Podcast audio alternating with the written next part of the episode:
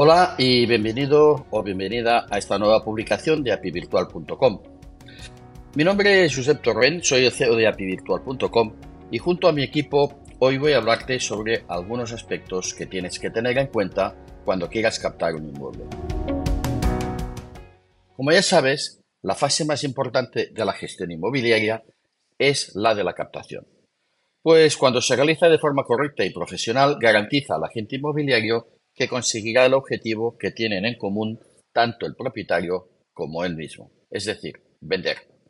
Vender en el menor tiempo posible, vender obteniendo el máximo precio posible y vender realizando una gestión que no ocasione ningún problema.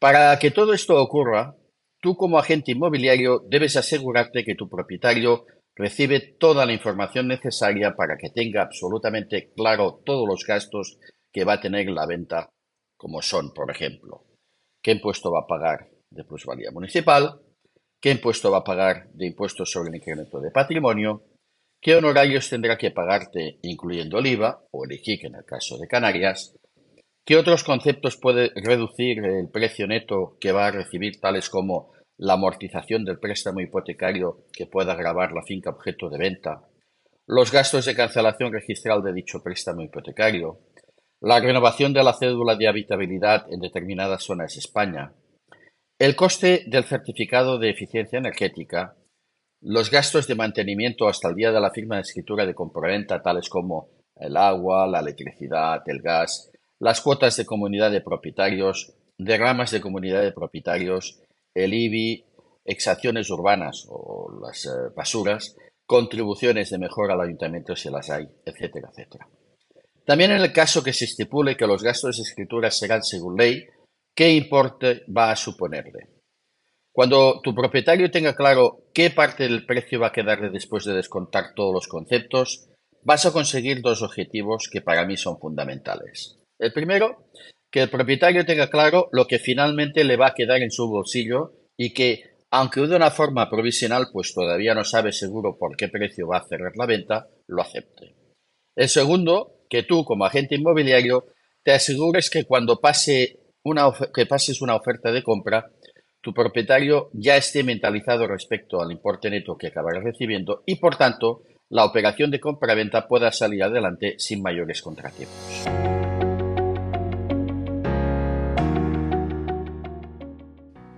Y aprovecho para informar y a otros muchos recordar que en la web de apivirtual.com tenemos disponible una sección del blog que actualizamos semanalmente con las últimas noticias del sector inmobiliario, muchas de ellas con una base de partida de las últimas sentencias dictaminadas en esta materia. En ellas, nuestra responsable del Departamento Jurídico, Irene Delgado, analiza el impacto que tiene para todos los inmobiliarios y particulares en este ámbito. Recuerda apivirtual.com barra blog y también puedes suscribirte a la newsletter que tenemos disponible para que todo llegue directamente a tu correo. Pero continuemos con lo que nos atañe hoy. El segundo aspecto que tienes que cuidar muchísimo en la fase de captación es la valoración del bien inmueble que vas a comercializar. Para que la venta eh, sea posible, deben cumplirse estas tres condiciones. Que la propiedad esté a precio de mercado, que la propiedad tenga mercado y que la propiedad esté en tu mercado. Lo primero, estoy seguro que lo entiendes perfectamente, pero voy a aclararte los otros dos puntos para que los tengas claros. Un magnífico piso de nueve dormitorios que el propietario pretende vender por 400.000 euros, situado en un barrio donde lo habitual es encontrar familias de jóvenes parejas, recién casados, y con unos ingresos medios mil euristas, donde se venden viviendas de 100.000 euros, es una propiedad que no tiene mercado en la zona que está situada. En cambio, un piso con dos dormitorios que se vende por 132.000 euros, situado en una zona donde los pisos con dos dormitorios se están vendiendo por un precio entre 120.000 y 140.000 euros, hay una buena demanda, esta es una propiedad que tiene mercado.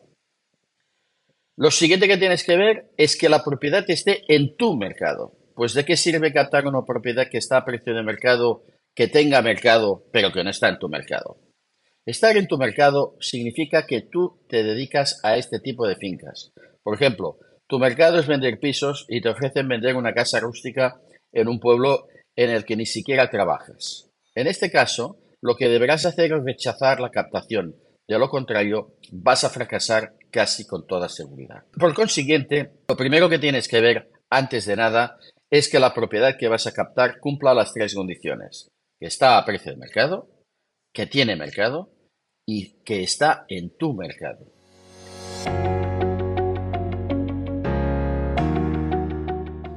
Y hemos llegado al final de esta píldora inmobiliaria. En un futuro podcast te continuaré hablando de la fase de captación y de la valoración.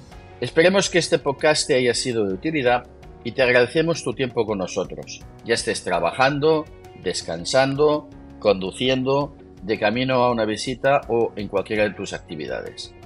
Ya sabes que puedes llevarnos contigo y seguir aprendiendo. Nosotros seguiremos aquí para darte más contenido de gestión marketing, aspectos jurídicos, todo ello en el ámbito inmobiliario. Hasta muy pronto.